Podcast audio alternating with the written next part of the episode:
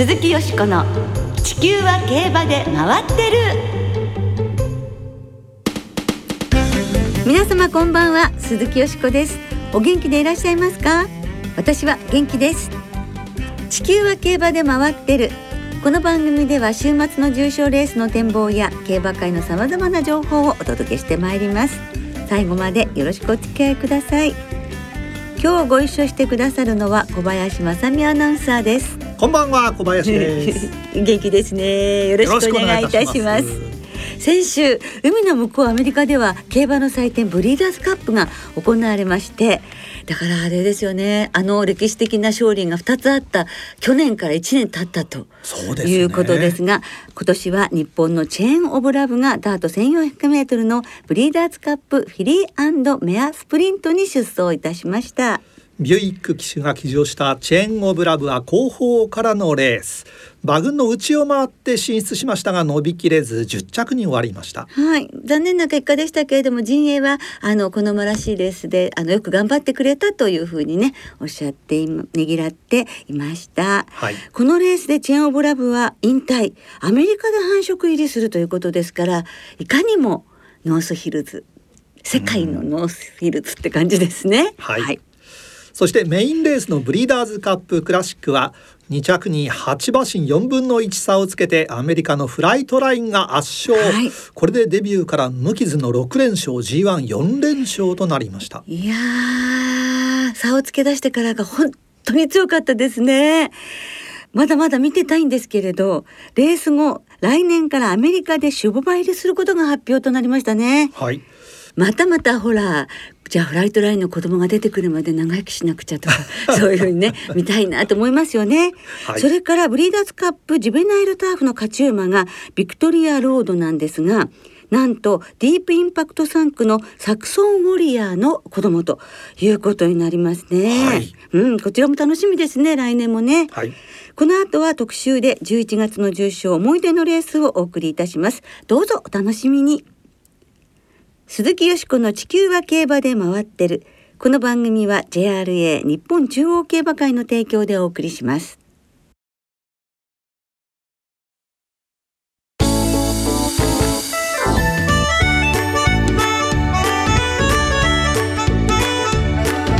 鈴木よしこの地球は競馬で回ってる11月の重賞思い出のレー今週は11月に行われる重賞レースなどの中からリスナーの皆さんの思い出のレースそして私が特に印象に残っているレースをご紹介してまいります。11月はジャンプも含め重賞は14レース、はい、G1 は今週のエリザベス女王杯マイルチャンピオンシップジャパンカップと3週連続で行われます。ねもう本当秋の競馬の真っ盛りという感じですよね、はい、とってもあの心弾むシーズンですはい。さあそれでは11月に行われる重賞レースなどの中からリスナーの皆さんの思い出のレースをご紹介しましょう。はいお願いします。三里のちーちゃんさんです。ノースフライトが勝った1994年のマイルチャンピオンシップです、はい引退レースで桜爆心号を寄せ付けなかったあの強さはまさに歴代最強マイラーです、うん、ふーちゃんの愛称でも親しまれ女性厩務員さんとのコンビも印象に残っています、はい、石倉美希子さんですね。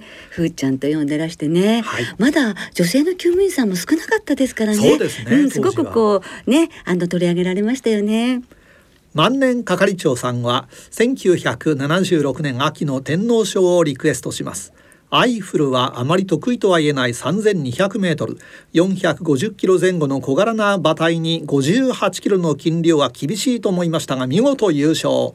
当時20歳の私は感動してうるうるしてしまいました。島田勲騎手は先月一周期を迎えましたがその勇姿を思い出します。そうですね。ゾウタンさん1991年ゴールデンフェザントが制したジャパンカップです、はい私の記憶では前売り段階では万馬券に近かった単勝図が当日朝の岡部幸雄騎手当時ですね、えー、岡部騎手がスポーツ新聞に連載していたコラムでゴールデンフェザントに乗ってみたいと書いたことでみるみるオッズが下がりました、はい、ヨーロッパ最強の声もあったマジックナイトを下し北米芝最強馬にふさわしい勝ち方だったことが記憶に残っています。さすがって感じでしたよね。さすが岡部さんっていう感じがね しましたけど勝ったんですよね。はい。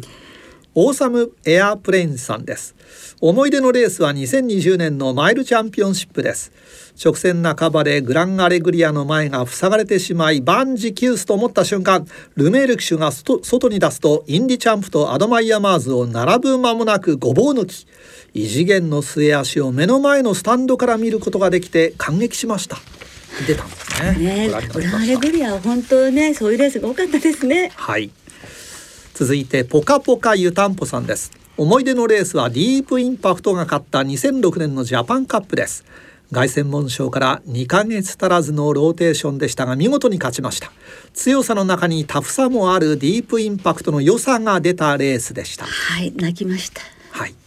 次もジャパンカップです。リバーさん。1990年のジャパンカップに出走したベタールースンアップはレース間隔が中2週しかもそのレースが連投であったということでさすがに疲れがあるのではないかと思い馬券的には軽視しましたしかしレースではクラーク騎手の豪快な風車無知に応えて力強い伸びを見せフランスのオードイギリスのカコイシーズとの競り合いを制し1着でゴール。世界にはこんなに強くてタフな馬がいるのかと衝撃を受けました。緑の本山2010年と2011年エリザベス女王杯。アパパネの牝馬4冠がかかるレースで直線口からすごい脚で伸びてきたスノーフェアリーにはびっくりしました。翌年も馬群の中から鋭く伸びて連覇。今年はマジカルラグーンが参戦。スノーフェアリー以来のアイルランドオークス馬の参戦ですのでちょっと不気味ですというメールです、平成生まれのヤブくんさんです。思い出のレースは2005年のエリザベス女王杯です。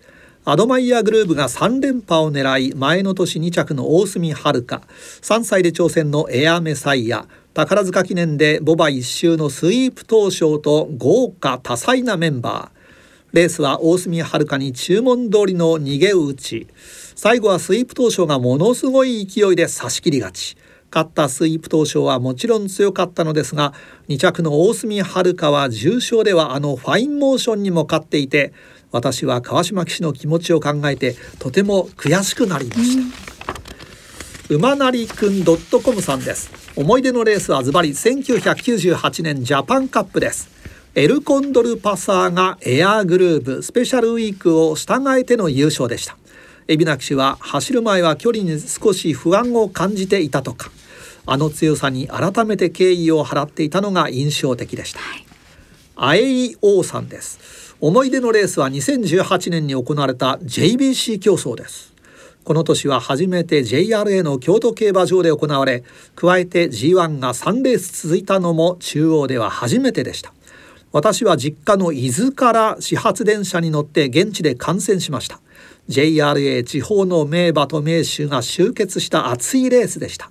メインのクラシックに大井の帝王的場文雄騎手がパドックに出てきた時や馬場入場の時ひときわ大きな拍手や歓声が出ていたことが印象に残りました。このレース2着だったオメガパフュームがまだ現役で、先週の都ステークスでも負けはしましたが強い競馬をしているのを見て息の長い活躍をしているものだと感服しました。本当にそうですねマリリンさん。思い出のレースはタップダンスシティが勝った2003年のジャパンカップです。紆余曲折を経て主戦となった佐藤鉄道騎手の決死の逃げ。前日の雨による重馬場。9頭もの外国調教馬が揃い日本調教馬にシンボリクリスエスネオユニバースといったそうそうたるメンバーの中キューバ審査の決着は圧巻でした。ねお見事でした。はい福井のフッキーさん思い出のレースは2007年のエリザベス女王杯。大和スカーレットの鮮やかな逃げ切り。スタートであっという間に花に立ち直線では追い込む各馬を一周。ウォッカが取り消したのは残念でしたがとあります、はい、そして関谷馬右衛門さん9月に取り上げてもらったように中京競馬場で行われた神戸新聞杯が無観客開催となりコントレイルを生で見る機会がなかったままとうとうコントレイルの引退の時が来ました。思い出のレースはもちろん去年のジャパンカップコントレイルの引退レース。当日は初めて東京競馬場を訪れる母と一緒に東京競馬場へ、はい、馬場入場の時2番のゼッケンをつけたコントレイルの姿に感動しました。コントレイルが勝ったレースの後引退式を見て母と一緒にお土産を買って帰宅。最初で最後のコントレイルの観戦。一生宝物にしたいですとあります。お母様にとってもいい思い出になったでしょうね。はい。そして新潟県ラジオネームキャロットさんです。思い出のレースは2017年の京阪杯です当時新潟競馬場にいた私は京阪杯の出馬表を見てネロの名前に引き付けられネロの単勝とワイドの馬券を買いました。京阪杯は夕闇が迫る新潟競馬場のスタンドでの観戦でした。ネロが逃げ切ってゴールをした瞬間震えるぐらいの興奮を今でも覚えています。結果は単勝36.9倍ワイド178.6倍となり人生初めての万馬券をワイドでゲット。そんなネロも今年3区が初年度、イニッツヨという馬が10月8日の東京で3区初勝利を飾りました。今後もネロの3区の活躍を追っていきたいと思いますとあります。そうですね。ぜひね応援し続けてほしいと思いますね。はい。それではキャロットさんの思い出のレース5年前2017年の京阪杯を実況録音でお聞きいただきましょう先頭はゼッケン4番のネロ。ネロ先頭です。さあ各馬がこれから第4コーナーをカーブ。そして外からじわっと進出。フィドゥーシアが進出を開始いたしました。直線構成と向かってまいりました。間にいるのがソルベイグ。間にいるのがソルベイグ。内ラインスピリット。そして外からは星雲構成星雲構成ビープライブリー。さあ内からラインスピリット盛り返すように。しかし先頭は4番のネロが先頭か。外から11番のフィドゥーシア。ネロフィドゥーシアネロフィドゥーシアビップライブリーそして外から一徹が接近してくるがわずかに4番のさあネロかネロかゴールしかし振り切りましたがネロ振り切ったか。はい。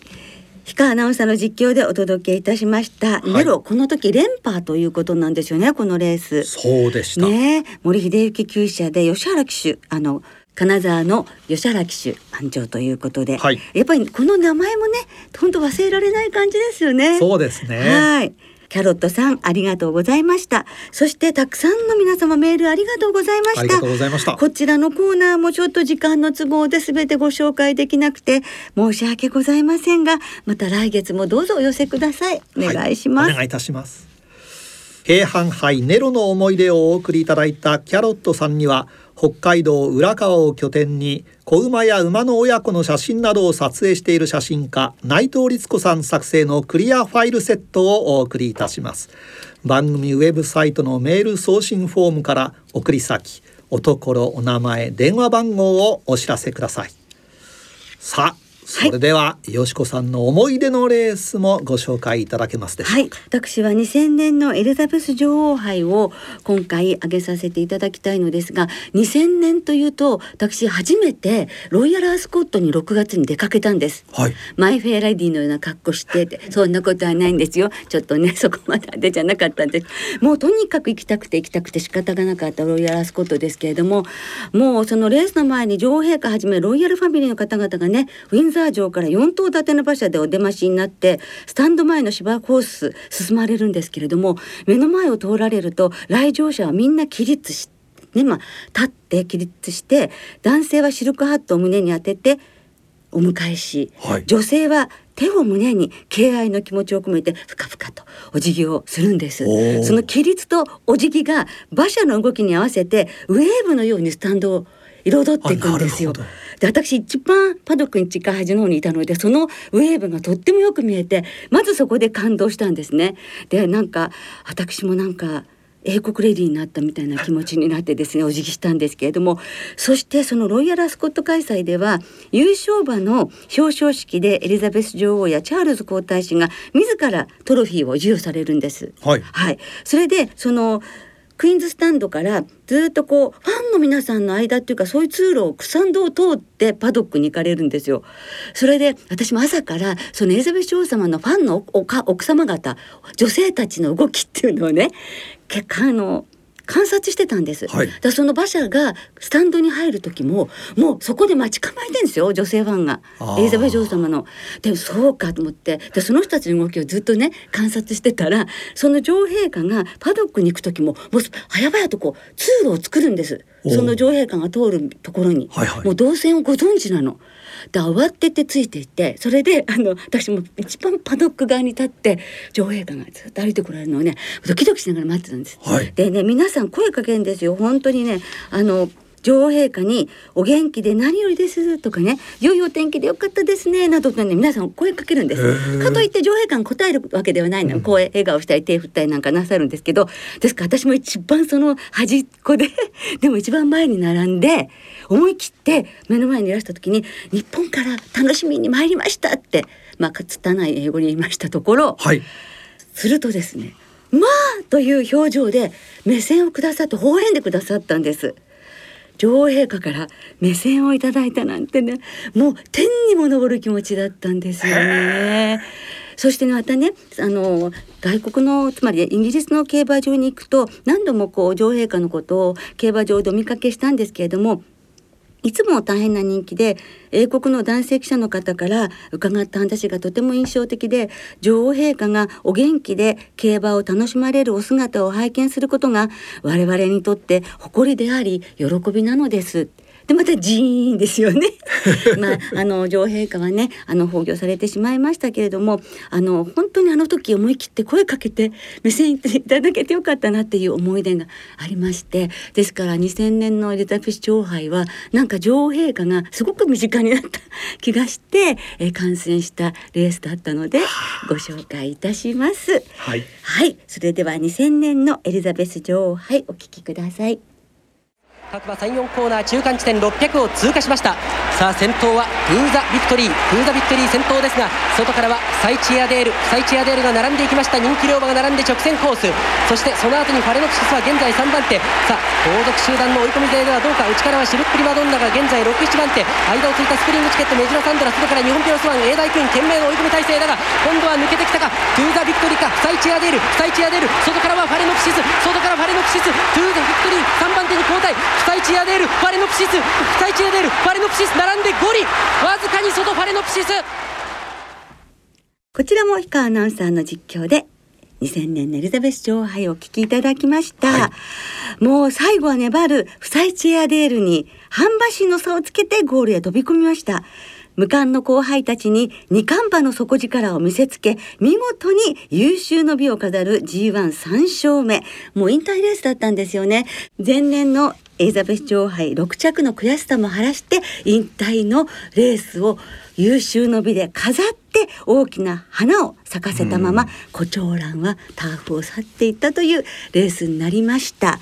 本当にファレノプシスの花言葉が幸福が飛んでくるということだそうで、はいえーまさに女王様の瞳から私の心に幸福が飛んできた2000年のエリザベス女王杯を振り返りました。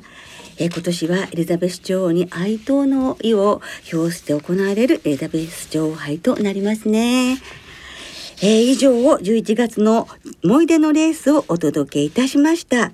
来月も12月の重賞思い出のレースをお届けする予定です。皆さんの思い出のレースをメールでどしどしお寄せください。よろしくお願いいたします。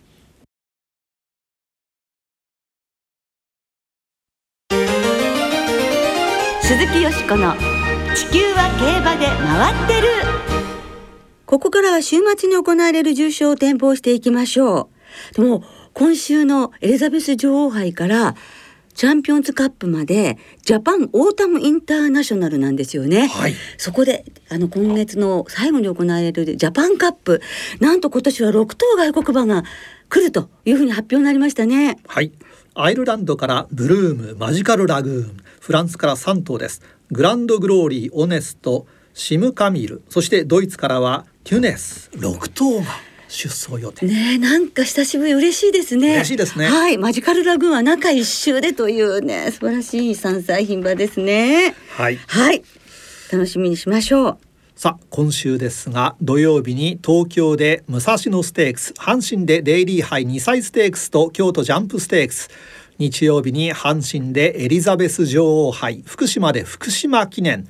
5つの重賞が行われます、はい日曜日に阪神で行われます。牝馬による芝2200メートルの G1 エリザベス女王杯を展望していきます、はい、えー、今日11日金曜日正午の阪神の天候は晴れ、うん、芝涼ダート涼ところが日曜日13日の阪神は曇り時々雨の予報。昼前からひょっとすると雨模様かもしれませんがね。そうですか。まあできればねねお嬢様たちですからね降らないでほしいですねさあよしこさんははい。どんな見解でしょう？はですねエリザベス女王様がまあ、崩御されたという年ですのでやはりエリザベス女王様にこう縁のある馬をというふうに思いましてそうするとやっぱり一番有名なのはエリザベス女王様がご自分で生産そして所有され活躍したハイクレアという牝馬の血を引くディープインパクトということになりまして、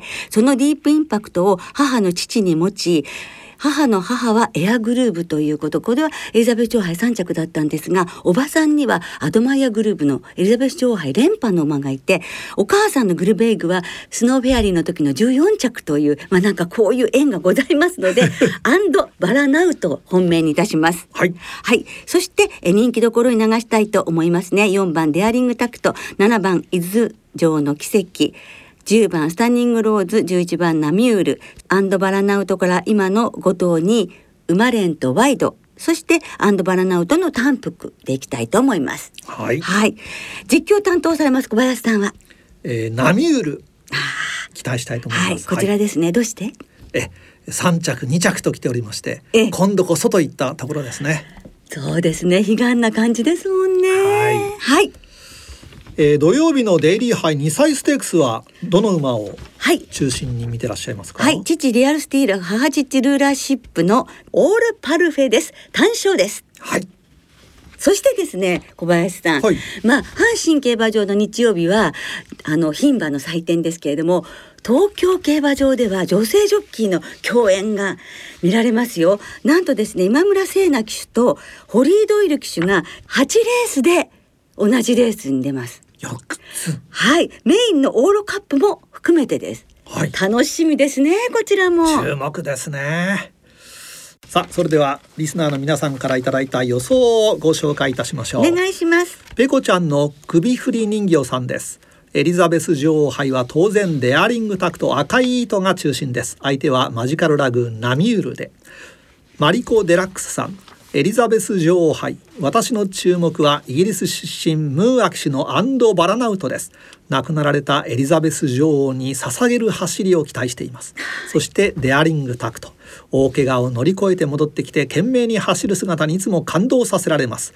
先週40勝難しかったですね。一つも当たりませんでした。ということです、はい、中堅さんはエリザベス女王杯は伊豆城の奇跡を狙います。去年5着でしたが前回重賞制覇と力をつけています。阪神も得意ですしルメール騎手も魅力です武田真美子さんエリザベス女王杯はスタニングローズに注目します秋華賞から一ハロン距離が伸びるだけで同じ阪神内回り変わらぬ戦略で望める点は有利だと予想しますとあります。はい。はい、ね予想の方もたくさんいただきましてどうもありがとうございました。こちらも時間の都合で全部ご紹介できなくて申し訳ありません。お許しください。はい。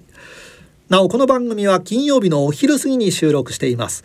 その後発表された出走取り消し機種変更などについては JRA のウェブサイトなどでご確認ください。また重症予想は番組ウェブサイトのメール送信フォームから金曜日の正午までにお送りください。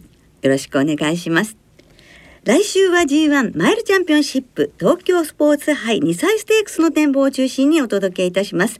お聞きの皆さんの予想お待ちしています。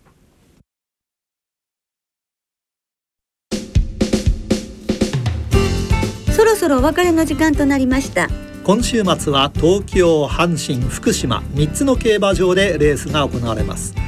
2歳戦は3つの競馬場で合わせて31レース。さあよしこさん、はい、今週注目されている日サイ馬はいますか？はい。日本でもダズリングブレイブというサクソンウォリアーの子供がデビューします。はい、はい、えー、日曜日阪神5レース芝1800メートルですね。ダズリングブレイブ期待したいですね。はい、はい、さあ2歳戦は単勝がお得です、はい。全競馬場全レースの単勝を対象に通常の払い戻し金に売上の5%相当額が上乗せされますそして今週も東京阪神福島3つの競馬場ともに事前にインターネットで指定席または入場券を予約された方がご入場いただけます。またエリザベス女王杯が行われる日曜日の阪神競馬場を除き事前予約なしで入場できる当日現金発売入場券も発売されます。詳しくは JRA のウェブサイトなどでご確認ください、はい、お願いいたします。それではエリザベス女王杯はじめ週末の競馬存分にお楽しみください。お相手は鈴木よしこと小林正美でした。また来週元気にお耳にかかりましょう。鈴木よしこの地球は競馬で回ってる。この番組は JRA 日本中央競馬会の提供でお送りしました。